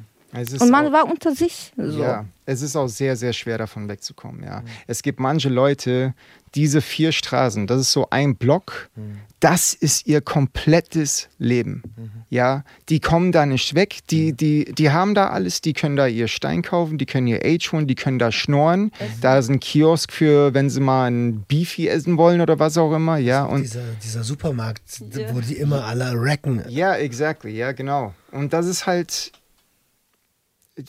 wenn du da rauskommen willst, es ist so schwer, ja. Es ist einfach so, so schwer. Weil jahrelang ist das einfach dein Zuhause. Das ist, ja, die schlafen dort, die haben Klamotten, am Tag kommen Leute, die verteilen dort Essen. Man kennt sich auch, ne? Man irgendwie so mit der Zeit lernt man die Leute kennen. Familie. Ja, es ist ja, wie, wie ah, eine Familie, man, ja. ja, man wird auch beklaut. Es gibt Wie in Schlägereien, der Familie. Stoff. Hast du, hat, hast, hast du mal auch, äh, ich glaube, Dan, du hast es mir erzählt, mit ähm, jemand äh, äh, geht zu Boden, warum auch immer, und gleich kommt jemand und man denkt im ersten Moment so, Ja, Er hilft ihm. äh, so ja. beklaut nee, es war so, dass, da waren wir gar nicht so lange da unterwegs, die Alina und ich, ja, erst einen Monat oder sowas, ja, und da haben wir gesehen, wie einer halt eine Überdosis hatte, ja, ich meine, das, man kriegt das halt mit, ja, und er lag da und es kommen zwei Leute, einer von links, einer von rechts und normalerweise würde man denken, ey, die wollen ihnen helfen, die wollen stabilisieren, die wollen. Krankenwagen, irgendwas anrufen. Nee, die haben in seine Taschen geguckt, die wollten sein Portemonnaie rippen und so. Ja, während der Typ hier am Krepieren ist, ja. Also, also es ist so makaber an der Stelle zu Familie. lachen, aber Ja, das ist, es ist wirklich hardcore, ja. Man kann sich das nicht Und dann vorstellen. kam Ja. der Mörder Mike, ne? Ja, dann kam ein, ein Urgestein von, von Frankfurter Szene. Das war das erste Mal in meinem Leben, wo ich ihn gesehen habe. Und da habe ich gesehen, wie er da hingerannt, der so, ihr Pisser, verpisst euch von denen, was denkt ihr und so. Und die sind dann abgehauen. Und dann habe ich so gedacht, sein Name wird ihm gar nicht gerecht. Ja, er heißt ja Mörder Mike, das ist so der Spitzname von ihm, ja. Und da habe ich gesagt, ey, der ist, der ist richtig korrekt, der Mann, ja. Also, äh, das ist auch schon sehr, sehr, sehr lange her. Ich glaube, da war er 18 oder so. Da war in einer Schlägerei. Und irgendwie, ähm, ja, ich weiß auch nicht, warum sie sich geschlägert haben, aber der andere ist an den Verletzungen gestorben. Ja, und es war auch nicht beabsichtigt, das war auch kein Mord, sondern das wollte auch niemand. Aber ja, ich weiß nicht, ob er dumm aufgekommen ist oder. aber sorry, ist ein geiler Straßenname. Murder Mike, Alter, das Yeah. ist so in der Tradition von Karate, weißt du, Lakshu Karate Tony, Andy. Karate Andy, Murder Mike, Ja. Mann, das war noch Spitzname. Aber, aber aber, Karate Andi war ist Legende, Alter. Ja, aber der das- mag den Namen nicht, ne? Aber Nee, die Leute, nicht, die ja. Leute haben, also der heißt schon über 20 Jahre so, ne? Am Anfang weiß ich noch, ne? Äh, da sind wir Heroin kaufen gegangen. Da habe ich jemanden gesehen, übrigens mit dem sind wir immer noch irgendwie, äh, ich will nicht sagen befreundet, also man hat dort mehr so Bekanntschaften, ne? So die Szene-Bekanntschaften. Unter Junks gibt es keine Freunde. sehr wenige, sehr, sehr, sehr, sehr wenige, ne? Und ich habe gedacht, oh mein Gott, ich kann von dem nicht kaufen. Schau mal, wie der aussieht, ne? Also der hat äh, so dreckige Hände gehabt, ne? Und ich habe, ich, ich ich fand es irgendwie eklig, weil der hat das Zeug aus seinen Eiern rausgeholt, ne? Der hat diese Tüte gehabt und in seiner Boxershorts. Und ich fand das so ekelhaft, ja, weil der sah so ungepflegt aus. Und ich habe gedacht, mein Gott, ich muss mir das Zeug daheim spritzen, ja. Und das Ding war, der Beutel war in seinen Eiern drinnen. Und nach ein paar Monaten, hey, wo, wie geht's dir? Hier, Ja. komm mal her und so. Ja, Hast das, du den? Gib hast mal Eierzeug. Ja. ja, ey, das, das ist so. Anfangs, wenn du da bist, du siehst Bahnhofsviertel, dass du erstmal denkst, wenn du hier landest, dann ist Endstation. Das ist dann Game Over. Nach ein paar Monaten waren wir ein Teil davon. Das war mehr meine Wohnung wie, wie meine Wohnung. Und Ja? ähm, Wohnzimmer. jetzt mit dem mit Abstand ist es Game Over gewesen. ja, weiter nach unten ging es jetzt nicht bei. Doch, ich, also, ich kenne Leute, die sind im Rollstuhl. Die sind, hängen immer noch klar, da ab. ja, ja. Ne? Die haben, Aber Bahnhofsviertel Ja. ist schon. Ja. ja, es ist schon, es ist schon krass. Da, da, schon krass. da, wie hoch ist die Wahrscheinlichkeit, da rauszukommen? Wenig, sehr selten, ja. wenig. Also ich bin so froh und es war auch so schwer, da rauszukommen. Da, da sind wir wie, bei- wieder beim Phoenix. Ja, wir waren wirklich ganz, ganz, ganz unten, ja. Und wir haben uns jetzt wieder da durchgekämpft, ja. Wir sind, wir haben uns helfen lassen. Es ist keine Schande, sich helfen zu lassen. Ja, das muss ich nochmal explizit sagen. Es ist, du musst dich nicht schämen. Es ist ein Zeichen von Stärke, sich Hilfe zu holen. Ja. Ja. Und das haben wir gemacht, ja. Und wir wurden substituiert Mit?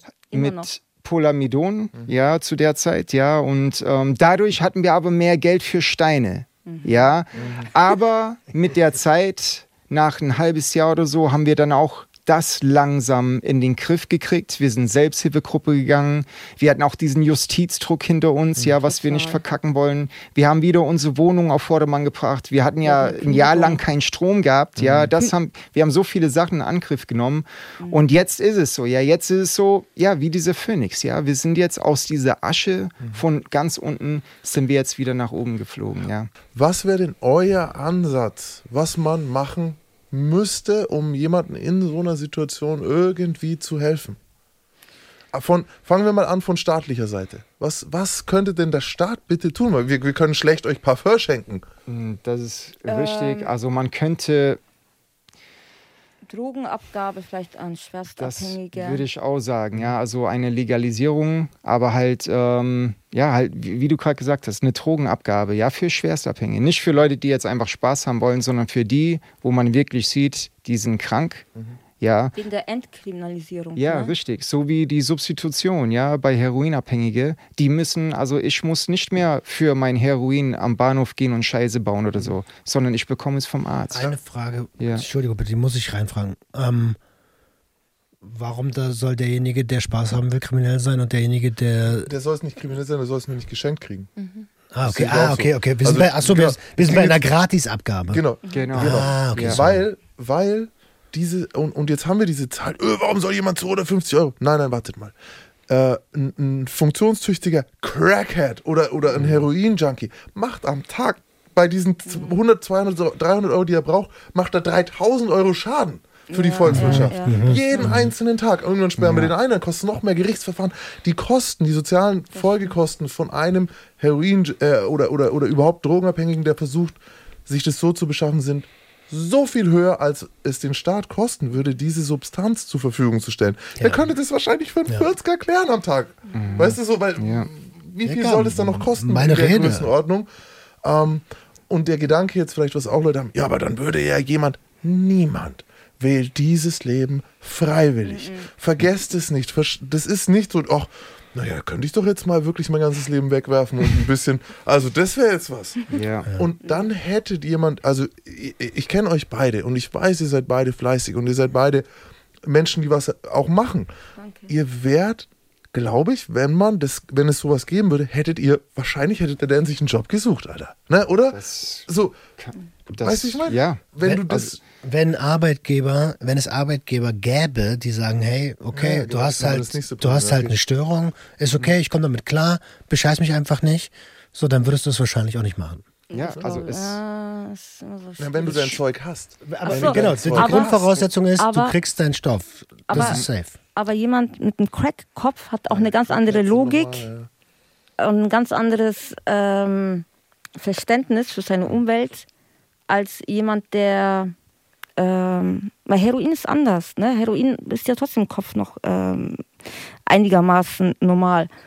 Aber drei Tage Crack-Konsum, vielleicht Abgabe, wenig Abgabe, ne? sodass deine Sucht vielleicht ähm, irgendwie Du kannst ja, auch schwierig, schwierig. Also ich meine, hey, am Ende ist es die Stimulanz, was macht die? Die schüttet Noradrenalin aus, die schüttet Dopamin aus. Das ist ja am Ende das, was, was wir wollen. So du diesen und vielleicht, also, vielleicht kann man das auch runter dosieren und muss nicht halt total auf Sendung. Du siehst du wieder hoch selber. Ja. Ich, ich verstehe, ich verstehe ja. auf jeden Fall, was du meinst. Ja, nur, ja, Crack ist halt wirklich so, so schwierig. Ja, also es ist, du, es dreht sich alles nur noch darum. Und die Sache ist angenommen, es gäbe diese Abgabe für Crack. Sagen wir mal, keine Ahnung, du kannst alle drei Stunden herkommen und dein Crack. Du willst aber alle zehn Minuten was haben. Ja, Ja, dann muss, und wie, was machen wir dann mit den Crackheads? ja, weil das Ja, ist ja auch noch das. ja, ich kenn- ja. ich habe zum Beispiel Nürnberg, Nürnberger, es gab ja mal eine Drogenszene so, das war aber zu Heroinzeiten noch und so. Mhm. Und dann waren die halt alle irgendwie, ne, das war nicht so eine auffällige Szene. Jetzt, wo die alle auf Meth sind, die bewegen sich alle. Ja. Das ist ganz was anderes. So, das ist Ja. zu krass, Mann. Und wie aggro einige davon sind halt, weil sie schon seit drei, vier Tagen denk, halt wach sind. Oder ach was, drei, vier, zwei Wochen am Stück Ja. geschlafen hat. ja. Was machst du mit denen? Also Meth und Crack sehe ich nicht wirklich, wie du substituieren kannst mit Meth und Crack, weil die, die Folgen davon sind, der Typ ist wach. Oder, ne? Wisst ihr, was ich meine? Und Wachsein ist halt ein Problem, weil dann kommt der Schlafentzug dazu und dann werden, werden die Entscheidungen nicht mehr rational. So Heroin, Keith Richards, Alter, der spielt Touren seit, der ist seit 60 Jahren auf Heroin, Mann. Ja. Und der hat feinstes Heroin und, und äh, unendlich Geld und der spielt fucking Touren immer noch. Ja, du kannst auch bei gutem, Heroin äh, bei gutem Heroin kannst du, das macht körperlich, du, du hast zwar einen Affen so, aber sonst ist alles okay. Und DMX ist letztes Jahr gestorben. Weißt du, wie ich meine? So, äh, nachdem er halt äh, an einem Herzinfarkt ja. Ja, Und nicht jeder bastelt, ne, auf. auf Speed oder Ding. Ja. Jungs nicht, weil die müssen, die sind, ja. Also äh, bei Hardcore, bei, bei wirklich potenten Stimulantien äh, sehr, sehr schwierig. Auch dieses ganze Mephedron und was es jetzt auf dem Markt gibt. Alter, da machst du gar nichts. Da, da, da bist du halt auf Sendung und, und pennst halt nicht und baust halt irgendwann Scheiße. Das ist immer gefährlicher, desto länger du wach bist. Das ist richtig, ja. Ich meine, du, du scheißt ja auf vieles. Wir wurden, als wir erwischt worden sind, war es zu 90 Prozent, also wenn wir beim Clown erwischt worden sind, war es zu 90 Prozent nicht, weil wir auf Age waren, sondern weil wir auf Steine drei, vier Tage wach waren. Und man strahlt was aus. Man hat diese, die Leute denken, okay, der ist komisch. Ja. Und vor allem, der hat einmal so ein Kind. Wir gehen mal, der Dan und ich sind so unterwegs. Du warst so drei Tage wach, oder? Hast so ein Kind so, so angelacht, so hallo. So. Ja, Und das Kind hat wohl Angst gehabt, ne? Hey, so, ja, das ist, das Kinder und Hunde, wie ging's denn, wie ging's denn? Ihr habt ja, eine, ihr habt ja einen Chihuahua. Ja. Wie, wie, Pinchy ist einiges gewohnt. Oh. Ich meine, der ist Bahnhofsviertel gewohnt, aber merkt der, hat der einen Unterschied zu euch? Natürlich Ja. merkt so ein, die, die haben so ein krasses Gespür, ja. Und der weiß zwar nicht, was abgeht, aber der merkt, irgendwas stimmt mit Mama und Daddy nicht, ja. Und ähm, wir haben ihn, es ist, ich bin da nicht stolz drauf, aber wir hatten ihn, wo wir clean waren, bekommen, ja. Und ähm, wo wir truff wurden, war halt auch da, ja. Und wir haben halt aber immer Acht gegeben, dass es ihm gut geht, dass ich ihn, wenn ich am Bahnhofsfilm bin, nicht, ihn nicht auf dem Boden lasse boah, oder so, ja, sondern ihn immer trag und so. Und auch, dass er seine Ruhezeiten hat. Dass er halt, ich meine, wenn wir vier Tage unterwegs sind, er kann das nicht, ja. Also deswegen mussten ihn halt auch schlafen legen nach Hause und so, ja, das. Aber der checkt das. Aber Hunde ja. und Kinder merken das. Ja. ist auf jeden. Jetzt haben wir ganz gut beäugt, wie Rausch so ist, wie anstrengend das ist, an Stoff zu kommen. Was, wir haben auch viel gelacht, das werden Menschen überhaupt nicht verstehen, ist aber gar nicht schlimm. Ähm, was, also Menschen werden auch nicht verstehen, dass ihr euch oder dass manche Menschen mit Substanzgebrauchsstörungen sich als clean bezeichnen, obwohl sie substituiert sind. Was sagt ihr denn zu solchen Leuten? Ähm, ich finde, clean heißt ja eigentlich nichts anderes als sauber. Das ist ja eigentlich der englische Begriff für sauber. Und wenn ich in meiner Substitution bin, dann fragen sie auch, ja, bist du sauber? Ist deine UK sauber? Ähm, ne? Und ich finde, das ist eigentlich mehr so eine Auslegungssache. Ich weiß, was jemand meint mit clean, ne? Also ich verstehe das schon. aber ähm, man kann ja trotzdem ein cleanes Leben führen, äh, obwohl man substituiert ist. Ne? Man kann auch ein Substitut missbrauchen, indem man mhm. halt Beikonsum hat oder okay, Rückfälle, ich meine, ähm, das gehört irgendwo schon ins Krankheitsbild dazu. Mhm. Aber manche haben nicht die Intention, äh, sich helfen zu lassen oder sein Leben zu ändern. Ne? Das sind zwei verschiedene Sachen, ob man einen Rückfall hat, obwohl man kämpft genau. oder ob man eigentlich denkt, fuck it, gib mir das Substitut noch oben drauf. Genau. So, weißt du? Umsonst, ich nehme es ja. mit. Ne? Ich bin ja aus so vielen äh, Substitutionseinrichtungen rausgeflogen. Also ungefähr fünf oder sechs, ne? Ich hatte so viel. Ne? Scheiße, das ist so krass. Aber ist wirklich so. Ja, ne? ist halt passiert. Ist passiert. Die Leute, die das nicht kennen, die fragen sich, hä, wie kann man denn da rausfliegen? Ähm, ich sage jetzt einfach mal als Stichwort UK, aber was gibt es noch für Gründe, dass man rausfliegen kann? Hm, also wichtig ist ja auch äh, ein gutes Verhältnis vom Arzt und Patienten. Man der, ja, man muss einfach ehrlich sein. Man darf nicht bescheißen, man darf nicht lügen. Auch wenn man jetzt einen äh, Rückfall gebaut hat, ja, das ist jetzt auch kein. Ähm, viele haben ja auch Angst, ihren Take-Home-Status zu verlieren. Dann fangen sie an zu betrügen, äh, zu lügen oder äh, die Medikamente weiter zu verkaufen. Ja, dann ist ja das äh, die Beziehung ja äh, gestört zwischen Arzt und Patienten und man kann da nicht mehr weiterarbeiten. Und das ist auch ein Grund, warum die Ärzte dann einen rausschmeißen. Also es ist jetzt nicht so, dass ähm, die Ärztin mich da irgendwie auf 16 Milliliter Polamidon rausgeschmissen hat. Ne? Also die dosieren dich schon radikal nach unten ab, aber danach bist du draußen. Ne? Ja, man muss auch, das ist halt, das ist jetzt auch eine Sache, warum viele Leute sich nicht substituieren lassen wollen. Und zwar, du musst täglich da sein. Ja, und wenn du nur alle drei Tage kommst oder nur alle zwei Tage, ja, dann irgendwann kicken sie dich halt raus. Mhm. Ja, und dieses, dass du halt jeden Tag um eine bestimmte Uhrzeit da sein musst, das kriegen so viele Menschen nicht hin. Ja, du bist so lange unterwegs. Wie kannst du denn, wenn du fünf Tage drauf bist, ja, dann am sechsten Tag um Punkt 10 Uhr morgens da sein? Das kannst du nicht garantieren.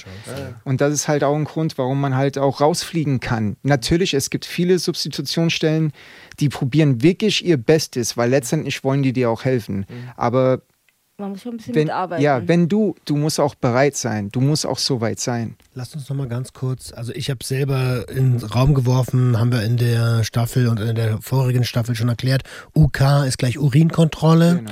Ähm, und jetzt hast du gerade noch Take Home gesagt. Mhm. Vielleicht auch dafür die Zuhörenden, was ist Take Home? Ähm, ja, Take Home ist, dass man seine Medikamente mit nach Hause mitnehmen darf. Also die äh, fallen ja unter das Betäubungsmittelgesetz diese Art von Medikamente, also äh, diese Ersatzmedikamente gegen den Entzug. Mhm. Und man bekommt ein Rezept, das löst man in der Apotheke ein und kann die Medikamente für eine Woche oder für zwei Wochen, je nachdem, wie lange der Arzt das verschrieben hat, mit nach Hause nehmen. Genau, da muss aber auch natürlich eine Vertrauensbasis ja. erstmal aufgebaut werden. Ja, du kannst nicht hinkommen und dann nach zwei Wochen so, ich krieg jetzt Take Home. Ja, die müssen sehen, du musst zwei, drei Urinkontrollen, also UKs, ja, Urinkontrollen musst du halt sauber abgegeben haben und die machen ja ungefähr zweimal im Monat in Urinkontrolle, um zu sehen, hast du Beikonsum oder bist du in Anführungsstrichen sauber. Ein ja, Arzt sieht das auch, also die haben auch ein Auge dafür, ne? Also. Gibt es da, also die Frage ist wahrscheinlich dumm und blöd, aber gibt es da genügend Ärzte dafür, für, für Leute, dass sie das, die ihnen helfen? Also in Frankfurt hat sehr gutes Angebot, ne? Ja. ja. also Großstädte haben eigentlich immer ein recht gutes mhm. Angebot. Schwierig wird es im ländlichen Raum. Ja. Und wir haben auch hier einen demografischen Wandel bei Ärzten. Substitutionsärzte sterben im ländlichen Raum leider, leider weg. Also wenn ihr da draußen gerade dabei seid, euer Studium zu machen und Arzt werden wollt, vielleicht auch Allgemeinmediziner, äh, Leute, macht das ruhig mit, so damit könnt ihr echt helfen. Ähm, vielleicht vielleicht, wenn wir, wenn's, wenn uns zufällig ein Substitutionsarzt zuhört, wenn jemand, äh, der da in dem Bereich arbeitet, das würde mich mega interessieren. Ähm, ich habe selber eine extrem schlechte Erfahrung mal gemacht, muss ich sagen, mhm. ähm, als ich mein Cannabis-Rezept haben wollte und bei einem Substitutionsarzt war. Und der hat mir wortwörtlich, es war in Mainz, ins Gesicht gesagt, ich versuche doch die Leute von Drogen wegzukriegen. Was glauben Sie, dass Sie jetzt von mir ihr Cannabis-Rezept kriegen? Wow. Und ich so, ja äh, was, Alter? gar nicht- Das, Ey, das und- ist Doppelmoral. Und selbst jetzt noch, selbst jetzt noch, eine Kundin von mir hat mir letzt, vor ein, zwei Wochen hat die mir gesagt, dass ihre äh, Psychiaterin gesagt hat, äh, sie wissen schon, dass Cannabis illegal ist? Ja, ja, ja. Al ah, oh, Alter, auf welchem die? Legalisiert es jetzt endlich, ich halte es nicht mehr aus. Jetzt ähm, würde mich interessieren, wenn irgendjemand hier zuhört, der in einer ähnlichen Situation ist. Ich bezweifle das, aber, aber angenommen, jemand hat ein, hat ein Problem mit Substanzen. Was ratet ihr dem? Oder ihr? Also erstmal, das Aller, Allerwichtigste ist, sich selber einzugestehen, dass ein Problem da ist. Ja, also meistens ist es so, du weißt es schon von innen, nur halt dir das selber zuzugeben, ja, das ist halt Weil eine Sache. Man findet immer Leute, denen es noch schlechter geht. Ne? Und man denkt, okay, so schlecht geht es mir eigentlich gar nicht. Ne? Der hat seine Arbeit verloren, der, äh, Ja. der ist obdachlos. Ne? So. Aber was, also ich würde auf jeden Fall dann empfehlen, erstmal zu einer ähm, Drogenstelle zu gehen, ob das jetzt eine Substitutionsstelle ist, ja, oder eine Drogeneinrichtung, ja, also es gibt mehrere Sachen, die wo man halt mit denen reden kann, um zu sehen, okay, brauche ich vielleicht eine Therapie, brauche ich, ähm, brauch, muss ich substituiert werden. Und was uns auf jeden Fall dann den Arsch gerettet hat, ist eine Selbsthilfegruppe. Aber ich hatte eine sehr, Das- sehr, das stimmt, Selbsthilfegruppe. Ja, das war das, was uns von der Straße geholt hat. Ja, anstatt jeden Tag in die äh, äh, halt äh, in Bahnhofsviertel zu fahren, gab es halt mehrmals in der Woche in verschiedenen Stellen Selbsthilfegruppe. Ja, und das haben wir in Anspruch genommen und das hat uns Schritt für Schritt immer weiter und weiter hinausgeholt. Kann ich äh, von meiner Sicht, also mit, mit der posttraumatischen Belastungsstörung umzugehen, hat mir auch eine Selbsthilfegruppe sogar mehr geholfen als einzelne Therapeuten, aus verschiedenen Gründen. Ähm, ich finde, ihr beide macht im Grunde eine Selbsthilfegruppe, die so online stattfindet. ihr habt diese genau. zwei Channel, einmal Alinas Addiction, einmal Dance Addiction. Genau. Ähm, ich verfolge das, gucke euch zu. Ähm, deswegen weiß ich auch vom Rückfall. So, ne? Und ich bekomme, ich kann mir sehr gut vorstellen, dass ähm, ihr da eine Zielgruppe habt, die das schon gut nachvollziehen kann und dass da auch immer mehr Leute dazukommen werden, die vielleicht selber in der Situation stecken. Und ich bin ganz, ganz froh, wenn ihr, wenn ich mir vorstelle manchmal, wie ihr abends mal eine Mail beantwortet, die jemand schreibt, der gerade da ist, wo ihr zu eurem schlechtesten Zeitpunkt wart. Boah, ich habe eine Nachricht bekommen von einer Mutter und äh, sie hat immer so den harten Weg gewählt. Ne? Also sie hat immer irgendwie gedacht, ja, äh, ich, ich muss hart sein, damit meine Tochter das auf die Reihe bekommt. Ne? Und sie hat jahrelang irgendwie ähm, also nicht wirklich wahrhaben können oder sie wusste das einfach nicht. Ähm, ja, dass das auch irgendwo eine Erkrankung ist. Ne? Also, dass sie eigentlich nicht wirklich was dafür kann. Also, natürlich, man hat das schon irgendwo in der Hand, aber es ist schon eine sehr, sehr, sehr tiefe chronische Erkrankung der Seele irgendwo. Ne? Und ja, sie hat mir dann geschrieben, seit sie unseren Kanal äh, entdeckt hat, ähm, hat sie wieder Vertrauen zu ihrer Tochter und sie haben wieder ein sehr, sehr inniges äh, Verhältnis und Beziehung und sie äh, gehen auch aufeinander zu und ja, sie hat ihrer Tochter auch zugehört und ich fand das, das hat mich so berührt. Ja, Ne? da sieht man auch, dass das halt wirklich. Angekommen Auch- oder jetzt ist. alle, die gerade hier im Raum sind, ja. Wir haben so eine schlechte Zeit gehabt im Leben, ja, eine schwierige Phase. Und das umzudrehen, um daraus was Gutes zu machen, das ist wirklich Geil. so wichtig und so eine schöne Sache. Das stimmt. Ja. Es, ist, es, ist ein Privileg, dass wir mit dem, was wir erleben mussten, in Anführungsstrichen, jetzt anderen Menschen helfen können. Richtig. Ja. Ähm, in dem Sinne auch, ähm, den Phönix, den ihr da aufsteigen lasst, ja, auf den müsst ihr aufpassen. Auf jeden Ja, Fall. Das Ihr auf müsst gut auf Fall. den aufpassen, ihr müsst aufeinander aufpassen. Ja. Ähm, und ich glaube, gerade sowas wie, die, wie das, was du letztes Mal, deswegen habe ich gefragt, wie es passiert, wie es passiert. Mhm. Dieses alleine dann da rein, ihr spielt nämlich auch als Phönix äh, hier mit dem Feuer. Ja. ne? Ich right. mach, ich mach was ganz ähnliches. Ich gehe in die Gefängnisse, ich mache das ne? und so. Aber ich wünsche euch, dass ihr über die nächsten Wochen, Monate, Jahre auch noch ein bisschen das, wenn ich jetzt einen sehe, der in einem Lambo fährt, irgendwie, äh, der gerade eine Schießerei überlebt, der voll der krasse Typ ist, der gefürchtet ist, der ein klaren Führer, was weiß ich, Rockerboss ist, dann sehe ich mittlerweile das, okay, ich würde nicht um alles Geld in der Welt mit dir tauschen. Ah, that's good. Das war aber ein weiter Weg. Weißt du, das Ja. waren Jahre. So die ersten Jahre war immer so, oh, und ich gehe hier in eine Schule und red und guck mal, er so, er zeigt, ne? Und mittlerweile sehe ich's. Und ich wünsche euch, dass ihr, wenn ihr, wenn du sowas siehst, wenn du jemanden Stein rauchen siehst, dass du siehst, oh Gott sei Dank bin's nicht ich. Ja. Und es wird kommen, wenn ihr weiterkämpft. Aber es, es sind Dauert. Jahre. Und ich finde es so schön, dass ihr, ihr seid mein absolut, liebs, absolut liebste Bonnie und Clyde. äh, und wirklich, passt auf euch auf. Danke. Thank you.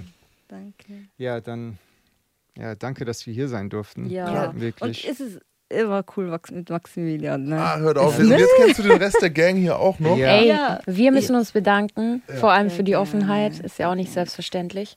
Ähm, waren noch einige Sachen dabei, die mich sehr berührt haben, tatsächlich. Ja, wie sieht denn ähm, heute euer Tagesablauf aus? Vielleicht auch Also, so im Gegenteil zu damals? also unsere Priorität ist natürlich auch weiterhin unser Hund, dass es ihm gut geht. Es ist wirklich eine Aufgabe. Maximilian weiß das. Voll. Ne? Das ist wie schon fast wie ein Kind. Ne? Also der muss versorgt werden, essen, Gassi. Ähm, das ist wirklich eine Verantwortung, ne, was man hat. Ähm, wir sind weiterhin substituiert. Wir gehen in die Selbsthilfegruppen.